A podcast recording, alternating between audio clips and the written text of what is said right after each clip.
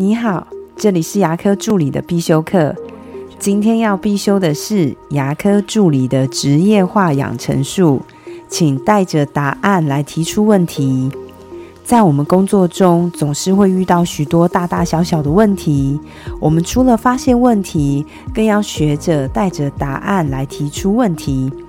没有答案的问题，我认为那叫做抱怨。当然。我们想的答案不一定都是对的，但是我们至少有思考过要如何解决。在牙科诊所工作，每天遇到的状况实在太多了，所以我们必须学习着遇到问题要想想：诶，是哪里出了问题？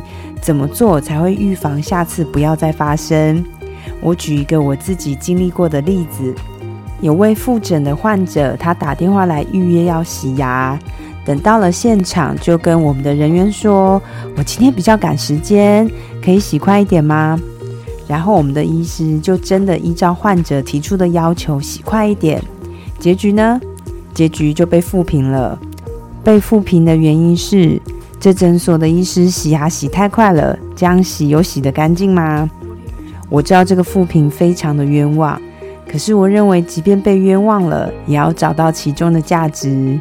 首先，我非常谢谢这位患者给我们的建议，告诉我们我们流程上还是有不够周全的地方，所以我们就集体开会讨论，以后就在我们洗牙 SOC 里面加一条，在还没洗的时候就要告诉患者，今天我们预计花多久的时间为您做洗牙。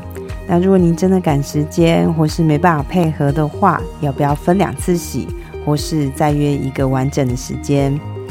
我一直认为，所有的发生都是最好的安排。